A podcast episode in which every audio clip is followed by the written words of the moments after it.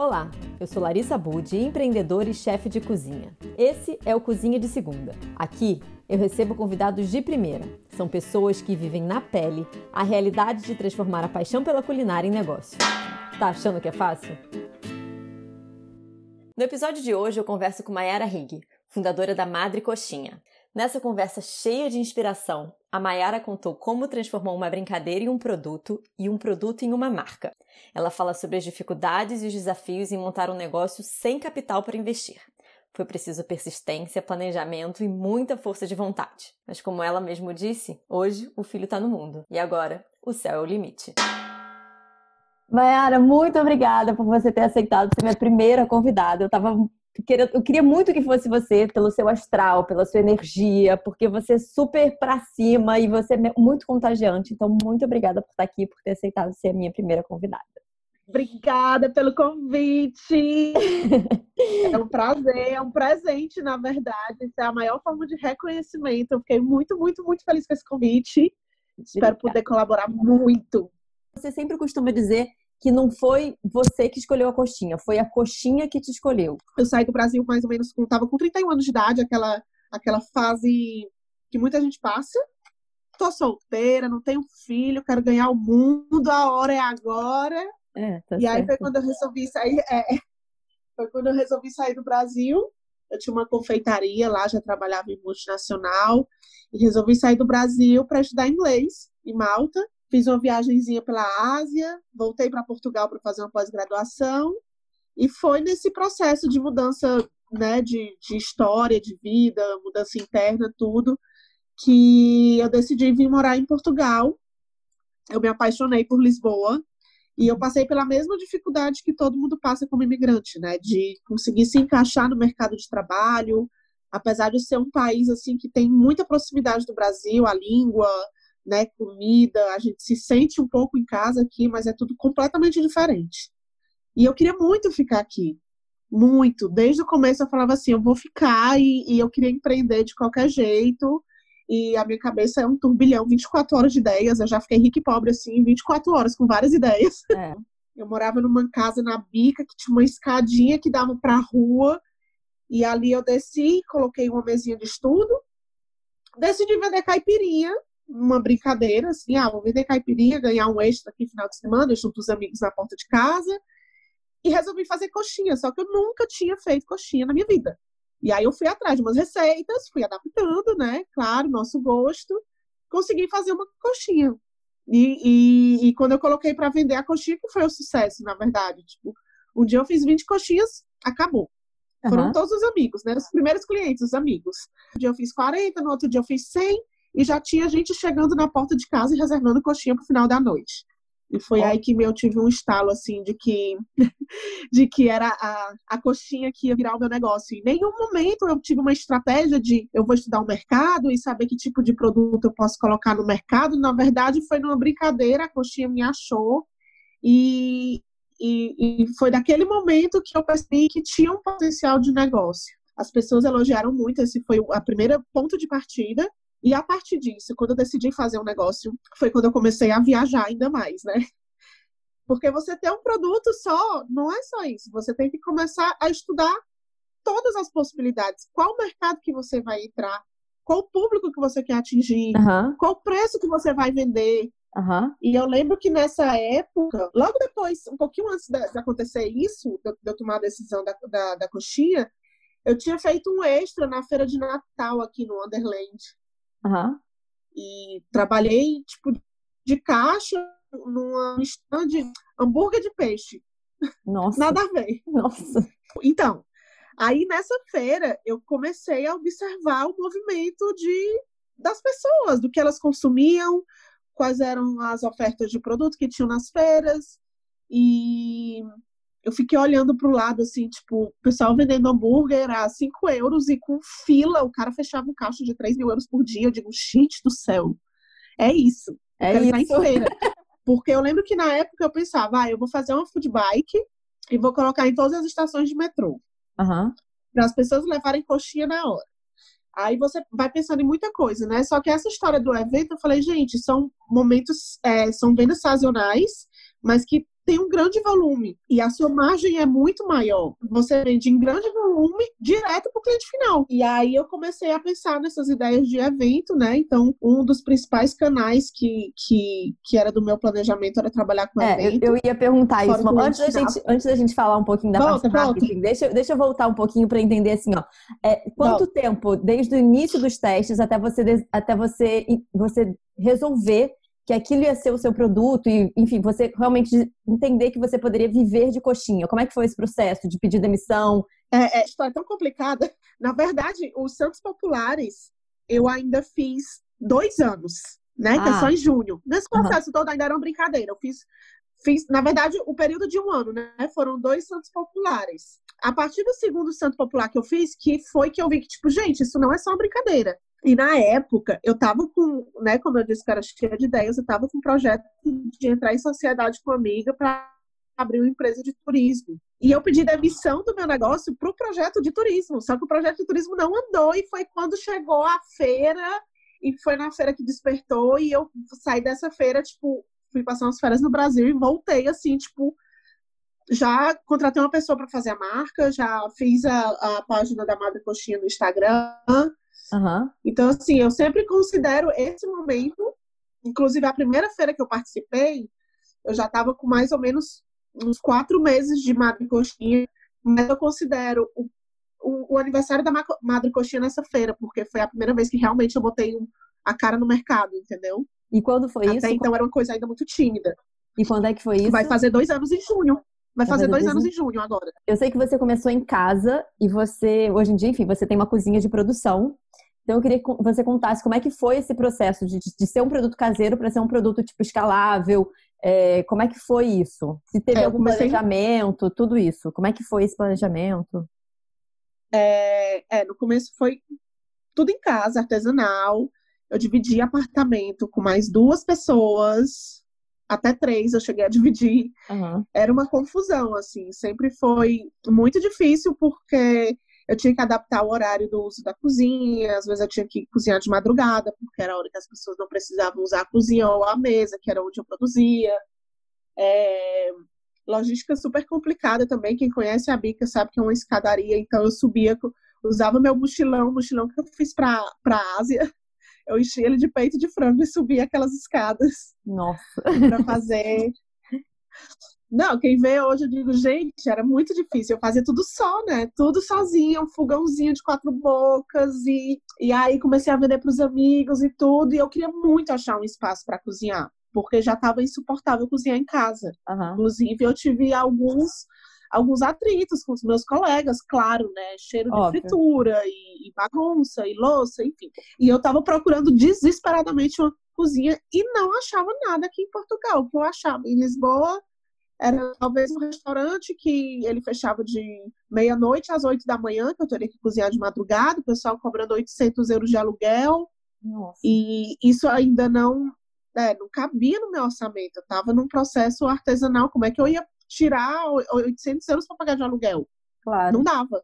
Então, eu fui segurando até onde eu pude e pesquisando muito, assim, tinha uma cozinha compartilhada que eu achei, mas que fiquei um ano inscrita nela e, e não chamavam o meu projeto, porque existia uma fila gigantesca, e aí eu tinha uma amiga com um restaurante que a gente estava começando a planejar de pedir o espaço direto em Câmara Municipal. Eu não tinha nenhuma orientação de como fazer disso um negócio, de como conseguir minhas licenças, quais eram os meios, a ajuda do governo, eu nunca tive nenhuma orientação, então fui muito atrás, fui atrás de, de ONG de empreendedorismo, tive apoio, porque eu comecei um negócio, Larissa, o pessoal pergunta assim, nossa, você começou um negócio, mas é difícil, é difícil pra caralho, desculpa o palavrão. É, não, e assim, não, não só pra caralho, tipo, você tá fora do seu país, mulher, empreendedora, tipo, sabe, imigrante aqui. Sem grana, sem, sem grana. grana. Eu lembro que uma época que eu cozinhava, fazia coxinha de dia e à noite eu ia fazer extra de garçonete, entendeu? Claro. Para completar a renda, porque ainda não sustentava. Claro que eu tive muita sorte, assim, quando eu realmente decidi fazer disso um negócio, eu conversei com minha família e eles me ajudaram, eles falaram, não, a gente segura pelo menos o teu aluguel, enquanto o negócio vira, né, para eu poder me dedicar mas muito, muito difícil. Eu comecei o negócio, eu costumo dizer que o meu investimento inicial foram 80 euros, que foi o que eu paguei para uma amiga fazer minha marca. Uhum. Então começou nisso mesmo, assim, foi um, foi um crescimento assim devagar, mas que foi muito pé no chão, sabe? Uhum. Foi, cada etapa foi feita de cada vez. Até achar a cozinha foi um processo demorado, acho que foi mais de um ano entre rodar em todas as instituições daqui atrás de ajuda, sem saber por onde ir até que eu conheci uma pessoa que era indicação já de outra amiga que também estava no mesmo processo, que achou uma cozinha, mas não tinha condições de pagar sozinha. E aí ela me chamou e quando a gente chegou era uma incubadora, essa cozinha estava disponível e a gente apresentou o nosso projeto e teve o nosso projeto aprovado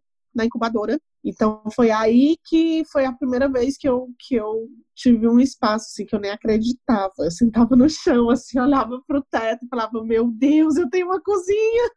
É, isso é muito bom, né? Se concretiza muito a partir do momento que a gente sai de casa e tem realmente um espaço físico, aquilo, cara, muda tudo isso, né? Muda tudo, até a forma como a gente, a perspectiva que a gente tem que ver o nosso negócio, né? Sim, é, é muito surreal às vezes, até hoje, assim, eu, eu, eu, eu tento, eu tento colocar muito meu pé no chão, assim, de, de, de parar, às vezes, olhar tudo que eu consegui até hoje, que eu acho que foi muito rápido também, foi muito rápido, foi coisa de um ano, saiu o negócio de casa e virou um negócio mesmo, assim, que, que tem como expandir. Para, às vezes, e olho e eu fico, meu Deus, eu tenho uma cozinha.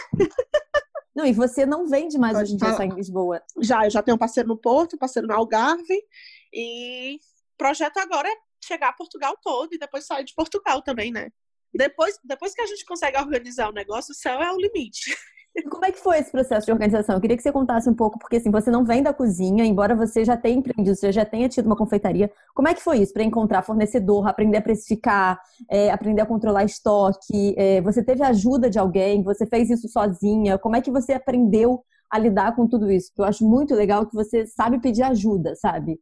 Então, eu acho que isso é muito bacana, assim, da sua parte. Mas como é que foi esse processo de você aprender a gerir o negócio como um todo? Para mim, é, Lari, apesar de eu não, nunca ter empreendido de verdade, né, ao pé da letra, mas eu tive muito contato com a área comercial, com planejamento, com marketing, né? Eu já tinha feito MBA em marketing no Brasil e trabalhei na área comercial de uma multinacional, tanto na área comercial como na área de marketing, que é, foi uma escola para mim. É, eu não senti tanta dificuldade nessa parte do negócio, de, de gerir essa parte interna do negócio, de, de precificar meu produto, de ver preço de custo, de matéria-prima. Isso eu já tinha um pouco de know-how para poder trabalhar. A minha maior dificuldade sempre foi é, como fazer disso um negócio, como chegar até, até como crescer, como conseguir subsídio, como conseguir investimento, como porque eu não tinha ninguém para me ajudar. Eu, na verdade, eu fiz tudo sozinha sempre, sempre, sempre, sempre. Até hoje.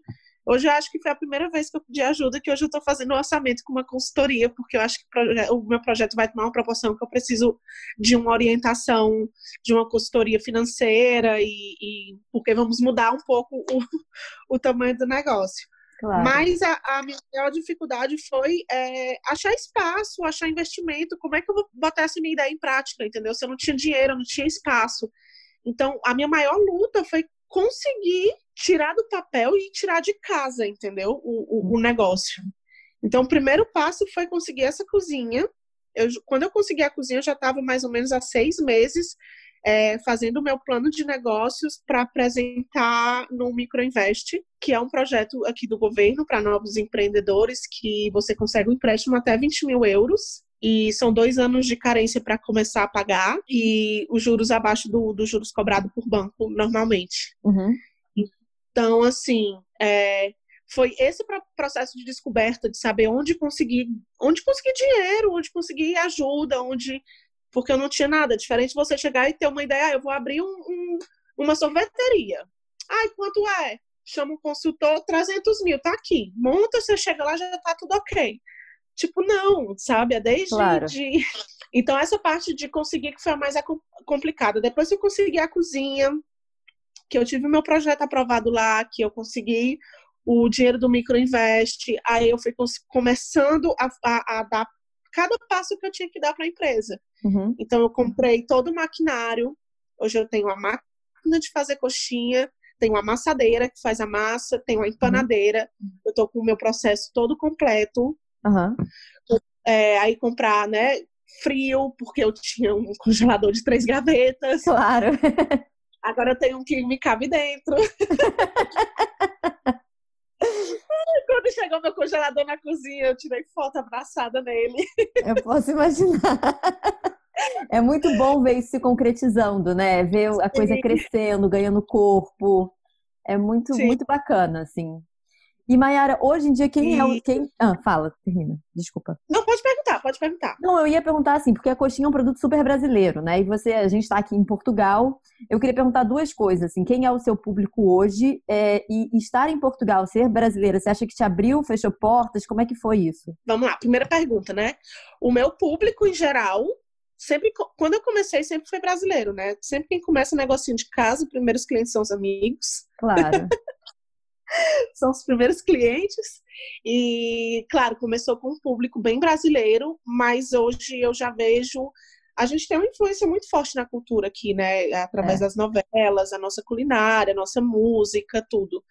Então, assim, eu sinto hoje que eu tenho muitos clientes portugueses. Uhum. E eles e eles falam assim: ai, é coxinha, mas é coxinha do Brasil mesmo? Ah, que legal! Eles querem saber se há uma brasileira que faz uma receita da coxinha brasileira, entendeu? Claro, então isso facilita um pouco. E, e, e eu tô começando a ter bastante cliente português mesmo, assim, até me surpreendi, que era uma coisa que eu não esperava nessa proporção. Sempre achei que ia ser, sei lá, 3% da minha venda, mas hoje eu acredito que já tá uns 10, 15% da minha venda já vai para clientes pra portugueses. portugueses. Uhum. E é bem legal. Em relação às feiras que você faz, também é uma forma que você faz parte da sua estratégia de marketing, né? De crescimento. Eu lembro que uma vez que você me falou assim, ah, para fazer feira você tem que ter, tem que entender que a feira é para você é, colocar a sua marca. Se for simplesmente para vender e ganhar dinheiro, isso não faz o menor sentido. Sim, sim. sim. É, é, é, é, é a oportunidade de você estar em contato com mais pessoas, né? Hoje o meu, meu principal meio de contato com as pessoas é a rede social. Uhum.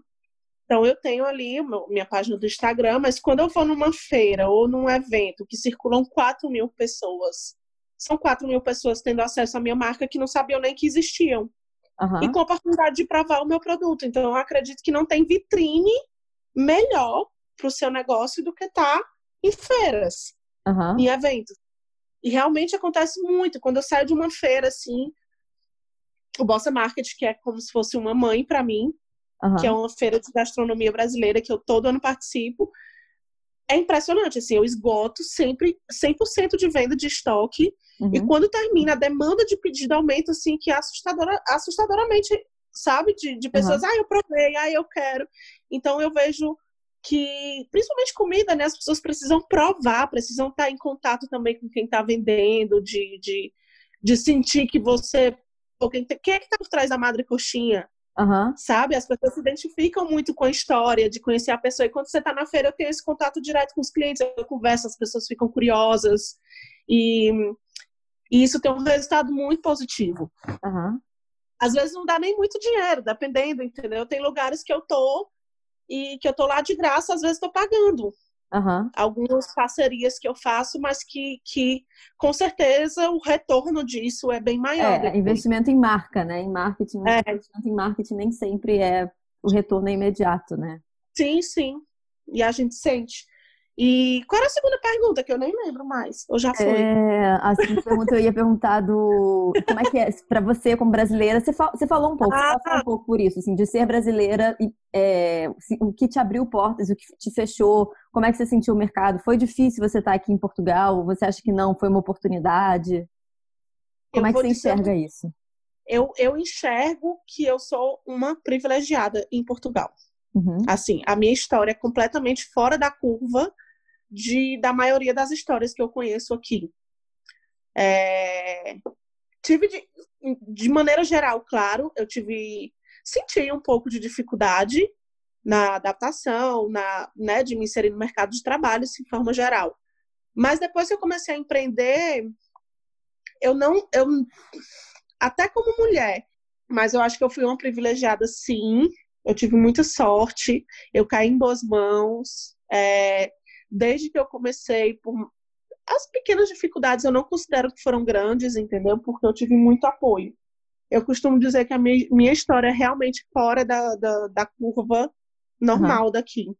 Eu sou assim, tipo, quando, quando eu encontro alguma dificuldade é porque eu digo, eu sou cão. Claro. se vier dizer que eu não consigo, eu vou lá e consigo três vezes. É. Quando eu fui apresentar o meu projeto na incubadora, é, primeiro slide do, do meu projeto, né, a marca Madre Coxinha, e a pessoa responsável olhou assim e falou assim, só coxinha?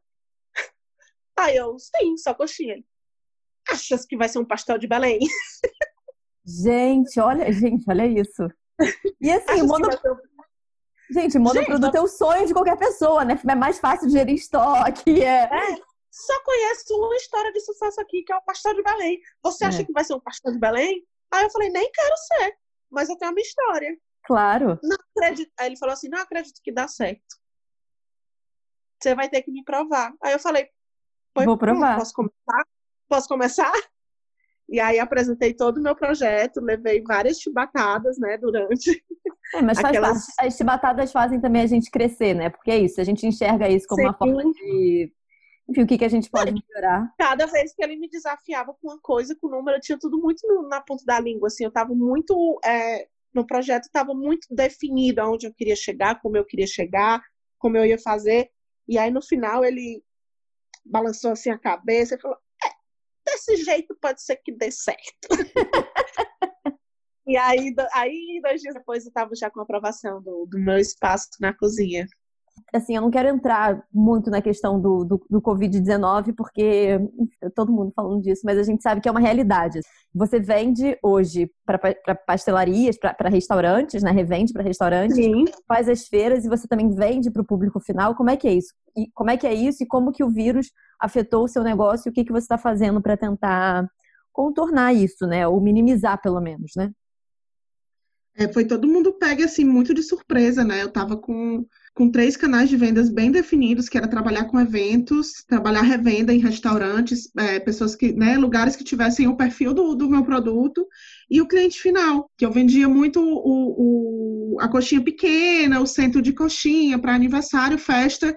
Então, assim, todos os meus três canais foram diretamente impactados. Pensei muito em, em, em fechar também, né? Isso passou pela minha cabeça, em dar um time no negócio mas me deu muita angústia, assim, de ficar, de, de parar um negócio que está começando agora, né?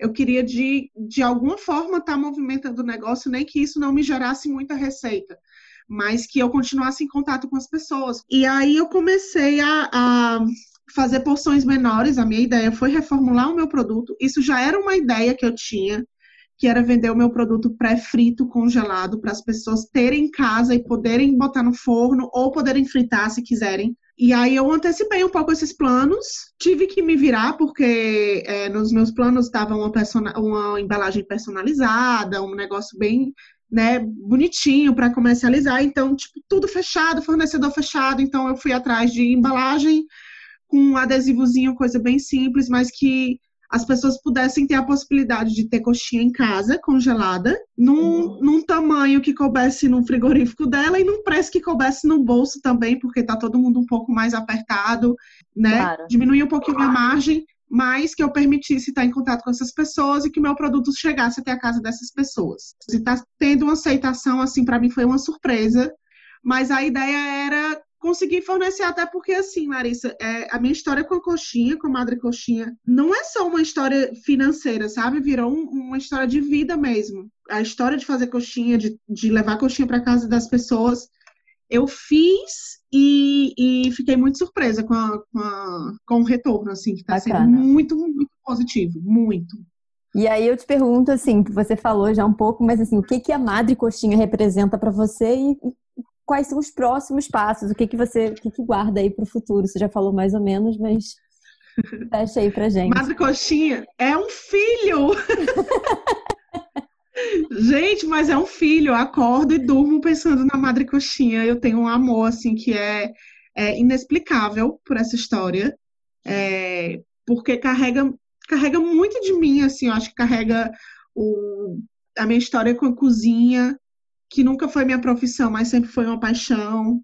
carrega minha história de felicidade, de, de amor com as pessoas. Eu acho que a coxinha é, uma, é, um, é o tipo de comida que ela está sempre servindo várias pessoas, reunindo amigos em festas, em momentos, e isso tem muito a ver comigo também. E a, a minha história de vida, assim, foi quando eu realmente me encontrei em todos os âmbitos da minha vida, assim, eu costumo dizer que eu estou no melhor momento da minha vida. Eu tenho uma coisa que eu tenho muita paixão. E trabalhar com paixão é, é quem tem a sorte disso, né?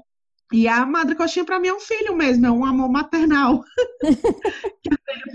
por ela, pela marca e, e, cuido e quero que cresça e quero que cresça com saúde, estruturado e quero que, que faça o bem para outras pessoas. É, eu penso muito na Madre Coxinha como uma forma, assim, quando eu penso daqui a cinco anos, dez anos, que eu penso isso numa proporção muito maior, eu me vejo ajudando muita gente, sabe, gerando emprego, treinando pessoas. Hoje o que eu posso fazer para ajudar é comunicar, né, repassar a experiência e todos os pontos de dificuldades que eu tive, fui descobrindo. Eu costumo sempre repassar, recebo muita mensagem de gente que quer empreender, que quer montar um negócio, que quer vender qualquer coisa e eu dou todas as dicas de onde ir, para onde ir, qual banco ir, qual ir na câmara, não sei o que, que são detalhes muito importantes para você começar. Claro. Então é é isso. Madre Coxa é um filho para mim. E ele cresça aí com muita saúde e prospere ainda mais, né? É. Então, diz para as pessoas como é que elas te acham, é, quais são as suas redes sociais, como é que você, como é que elas podem encontrar a Madre Coxinha, como é que elas fazem para encomendar, fazer o seu publi. Pronto, Madre Coxinha, nós estamos no Instagram e no Facebook, com Madre Coxinha. É, recebo encomendas através das redes sociais e também através do WhatsApp, não, na página da Madre Coxinha tem todas as informações. Tem meu telefone, tem meu e-mail, eu atendo por direct também. E é isso. É fácil de me achar. Boa. Muito obrigada, Mayara. Obrigada, sim, obrigada demais. Você. E obrigada também você que nos ouviu até aqui. A Mayara é o máximo e eu espero que você tenha gostado dessa conversa tanto quanto eu. Se você gostou desse conteúdo, comenta com a gente lá nas redes sociais. Nosso objetivo é inspirar você que trabalha ou quer trabalhar com alimentação. Até o próximo episódio.